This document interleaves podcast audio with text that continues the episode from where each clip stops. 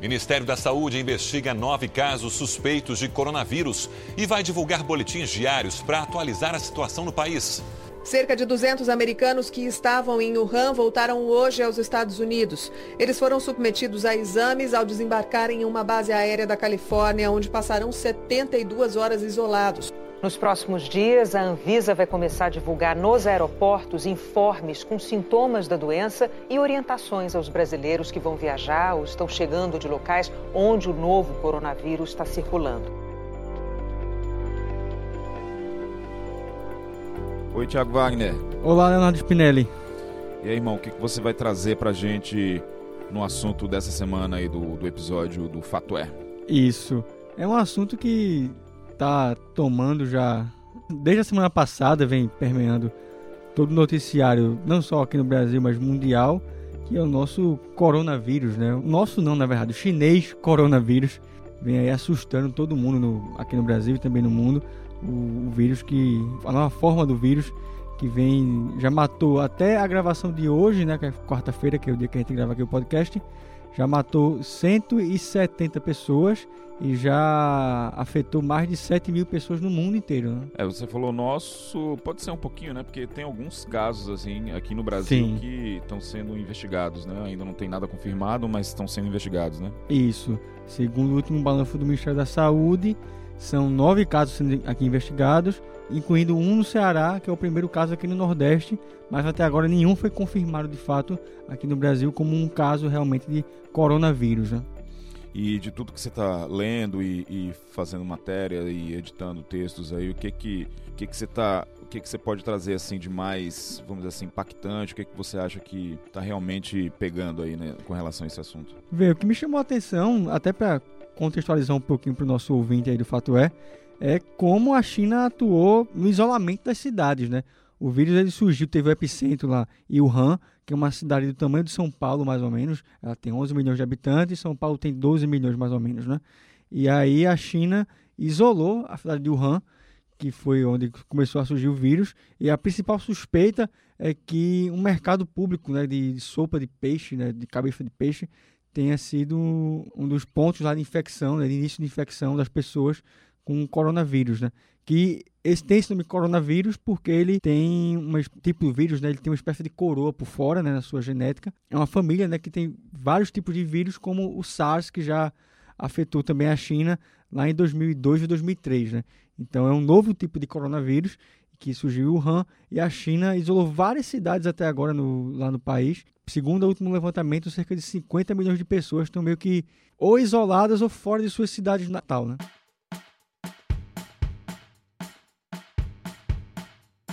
É uma engenharia humana gigante, né? E, é, ainda mais na China, né? né? Que é, eu acho que a marca da China é essa, toda essa mobilização aí que o governo lá central consegue fazer, né? Apenas com mandar fazer, né? Eles conseguem, né? É, e, tem também essa, essa situação do governo chinês, porque tem a reclamação que o governo chinês eh, não estaria agindo com a rapidez necessária para controlar o vírus, estaria somente fechando as cidades, e também tem a questão da informação. A gente conhece o governo, sabe que o governo chinês é um governo comunista, né, uma ditadura comunista, e tem essa questão da informação, né, da veiculação de informação, e que normalmente as pessoas não têm tanta liberdade como no Ocidente para, por exemplo, usar o Twitter para informar o que está acontecendo na cidade de Wuhan, em Pequim e em também outras cidades. Né? É, é, mas é, o, o, no Twitter, inclusive, eu vi muita gente usando o Twitter, né, e, e, mostrando em vídeos, né, que tem até uma frasezinha aí que, tá, que entrou em trend topic aí, que é o One Jashiou, acho que alguma coisa assim. Como é que tá o seu chinês? É, meu chinês está péssimo. e que, que é Yuan mantenha-se firme, né? Força, é, enfim, as pessoas gritando isso pelas janelas, né? Elas estão todas isoladas lá e e uma dando força para outra aí na, nas varandas e tal, gritando essas, essas palavras aí de, de confortamento, de, de, de, solidariedade né, com os vizinhos e com as pessoas lá. É uma coisa é, bonita de ver nesse sentido, mas também muito, muito ruim, né? Porque as pessoas estão estão isoladas em casa, sem poder fazer nada, sem muitas vezes sem poder comprar comida, né? Sim. E, e, e o que chama a atenção também é essa cultura da máscara, né? A gente aqui no Ocidente não tem tanta essa cultura de a pessoa ficar doente, usa, colocar logo uma máscara, mas lá no Oriente, principalmente em Japão, China, a pessoa quando fica doente, independente de ser coronavírus ou ser uma gripe normal, a pessoa tem o costume de colocar uma máscara, seria uma etiqueta de saúde, digamos assim, lá no Ocidente, no, no Oriente. A pessoa tem a ideia de que não quer transmitir a doença para uma outra pessoa e coloca máscara. Mas agora com o coronavírus disparou essa, essa, esse costume e praticamente todas as pessoas do, do país da China estão usando a, a máscara e em Wuhan o governo obrigou que as pessoas só saíssem na rua com máscara.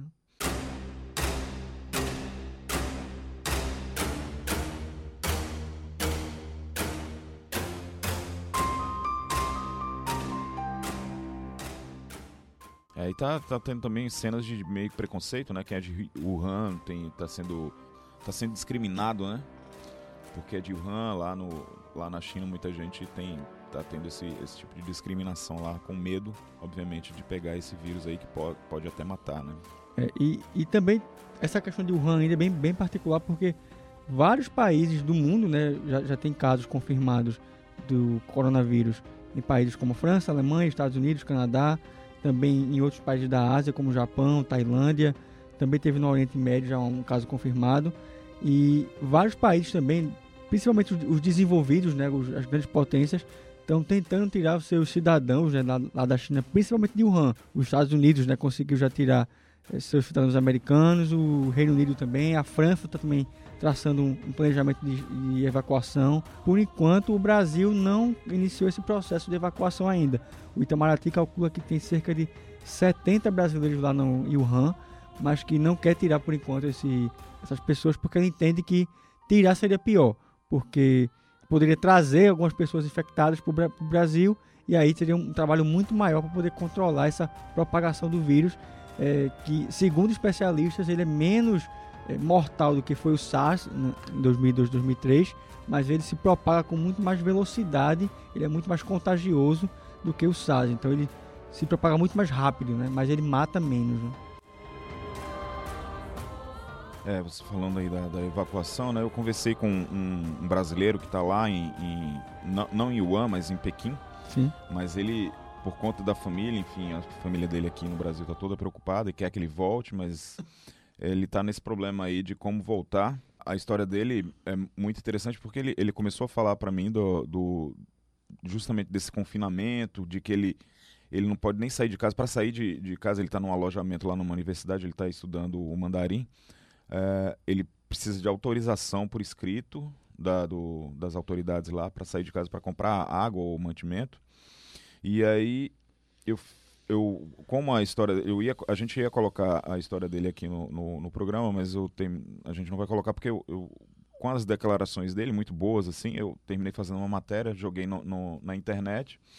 E aí, quando ele viu a matéria no ar, né, ele pediu para tirar porque achava que, por conta disso, né, que eu na verdade, eu puxei o, o, toda a história dele pela história de que ele está confinado lá, né?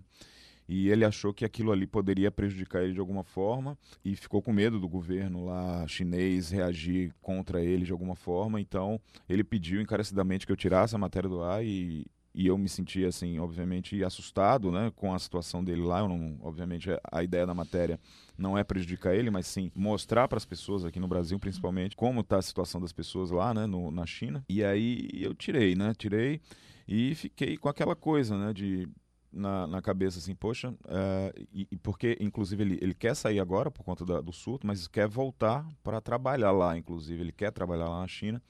Eu fico pensando como uma perspectiva assim de emprego, de, de, de um, um, salário, enfim, de você ganhar dinheiro, as pessoas terminam ainda é, abrindo mão, vamos dizer assim, da, um pouco da, da liberdade, né, de falar e, e lá na China realmente é, eles vivem lá numa sociedade totalmente sob vigilância do governo, né? Eu não sei, eu tenho minhas restrições com relação a esse tipo de, de governo. Acho que todo mundo tem. Né?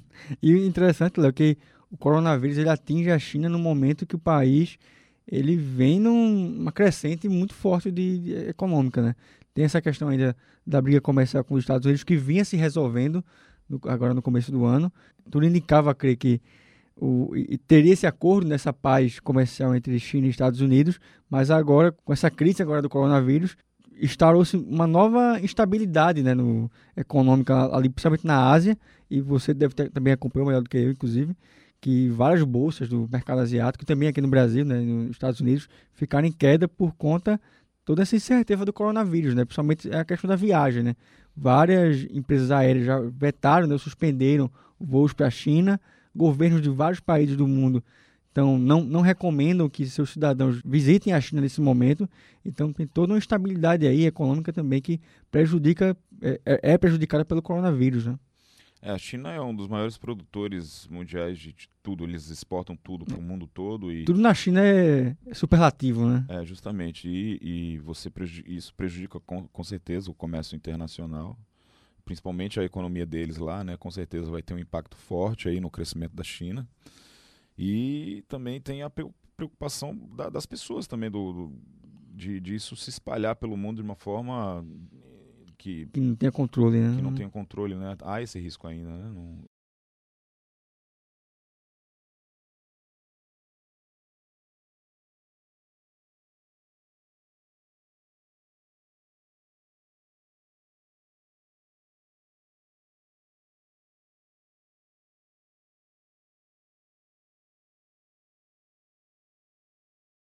E no Brasil aqui o grau está em 2, né? O grau tá, vai de 1 a 3 e o grau 1 é de atenção, o grau 2 é de risco iminente e o grau 3 é realmente de emergência nacional. O grau 3 só vai ser confirmado aqui no Brasil se tiver um caso realmente confirmado de coronavírus. Até agora, como a gente já falou aqui no começo do programa, são nove casos suspeitos, mas nenhum realmente confirmado como coronavírus. Né?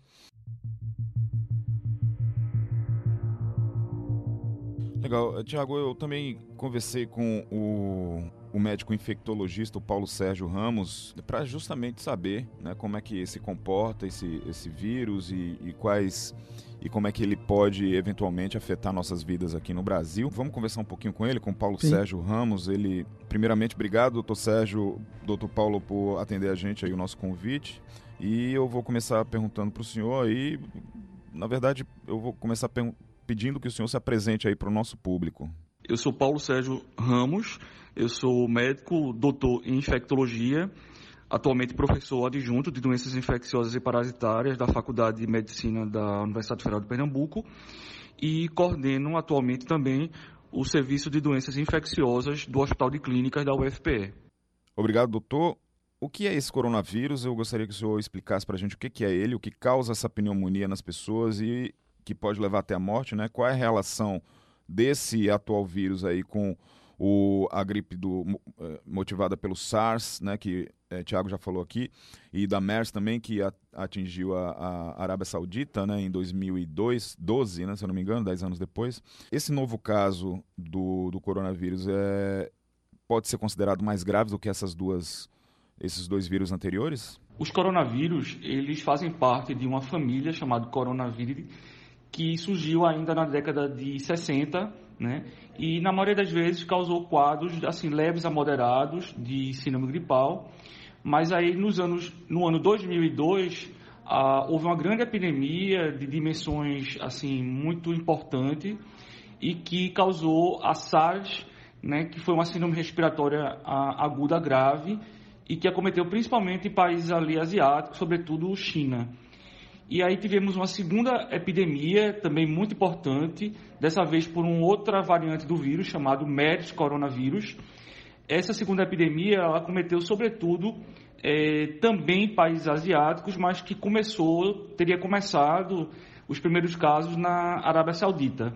E ambas essas síndromes, elas foram apontadas né, como tendo evoluído com casos assim, com um desfecho bastante desfavorável. Então, no caso da MERS, há relato de até 36% de letalidade, ou seja, para cada três pessoas que adoeceram de forma grave, né, uma chegou é, a apresentar, evoluir com óbito. Essas duas últimas é, síndromes, né, a SARS e a MERS, se apresentaram é, como tendo um desfecho mais grave. E atualmente, a, o novo coronavírus, esse que está circulando desde dezembro de 2019, né, que está cometendo aí a vários países asiáticos, a gente não pode falar ainda de letalidade, porque a gente não tem ainda, né, a Organização Mundial de Saúde não tem um conhecimento total do número de casos né, e possa correlacionar com os casos que evoluíram com óbito. Mas, de certo, já se desenha com uma síndrome gripal, né, um quadro gripal muito grave é, e também com a taxa né, de disseminação é, relativamente muito elevada. Né? Apesar de que é, não se fala ainda em transmissão sustentada. O áudio cortou nesse finalzinho, mas o Dr. Paulo estava falando de transmissão sustentada, ou seja, é aquele caso em que o vírus já circula livremente num determinado local e é transmitido de pessoa para pessoa sem que uma delas tenha viajado para países infectados ou tenha convivido com indivíduos contaminados. Né? Ou seja, a notícia, diante desses fatos preocupantes, é de certa forma boa, já que com controle é possível isolar pessoas sob suspeitas que vieram, agora nesse caso mais recente, de Wuhan, né, a província chinesa.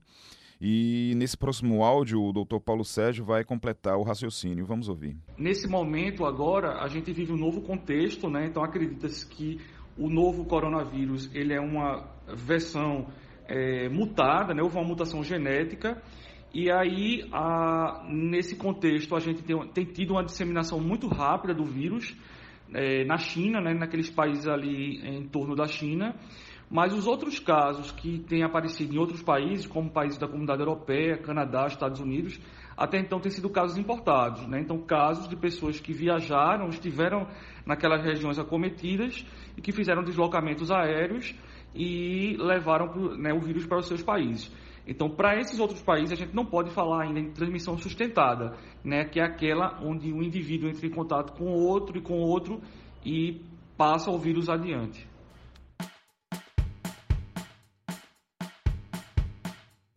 Doutor Paulo, explica um pouquinho para a gente aí com relação a essa, como essa doença veio dos animais para o ser, o ser humano, né? Muito se comentou sobre a sopa de morcego que poderia ter infectado, né, o, o, a população lá na China, mas que tipo de animal pode transmitir esse vírus e como ele é transmitido? Né? É, esses vírus, é, eles são vírus que inicialmente eles acometem né, alguns animais, como morcegos, cobras, roedores, camelos e gados também. Né? E aí, acidentalmente, lá no início da história dessas epidemias, ele, só acidentalmente esses vírus eram transferidos aos humanos. Nesse caso da epidemia pelo novo coronavírus, ah, o que se viu entre os meses de dezembro e janeiro é que os primeiros casos foram de indivíduos né, que frequentavam um mercado que vendia, que vendia pescados né, e animais vivos. E existe essa tradição, né, essa cultura é, na China, em Xangai, de as pessoas consumirem esses animais. E aí, provavelmente, né, a rota epidemiológica inicial é de que haveria acontecido a transferência desse, dos vírus desses animais para os humanos. Doutor, e com relação ainda né, a SARS e a MERS, que afetaram é, principalmente ali a Ásia no, no, passado, que tipo, de, que tipo de comparação a gente pode ter com relação ao novo coronavírus? Né? Ele é mais agressivo, é mais mortal? E o que é que a gente, que é que a gente pode prever é, acerca dele, dessa força infecciosa? Né? E como é a comparação com casos anteriores? O novo coronavírus, é, como já citado, né, ele é um vírus mutante e um novo vírus. Então, por, dessa forma, a gente não tem uma previsão, uma previsibilidade né, da capacidade biológica adaptativa. Essa capacidade biológica ela ainda é desconhecida.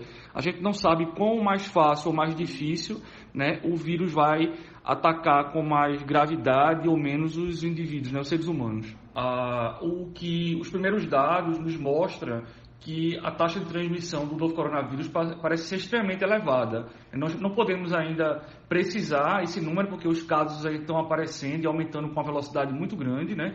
Então a gente só terá uma resposta para isso um pouco mais na frente. Mas é possível que essa taxa de transmissibilidade, de transmissão, seja muito parecido com as outras duas síndromes, a SARS e a MERS, né, que ocorreu nesses últimos 20 anos. Em relação à taxa de mortalidade e letalidade, a gente também não consegue ainda obter é, esse cálculo, essa resposta, né?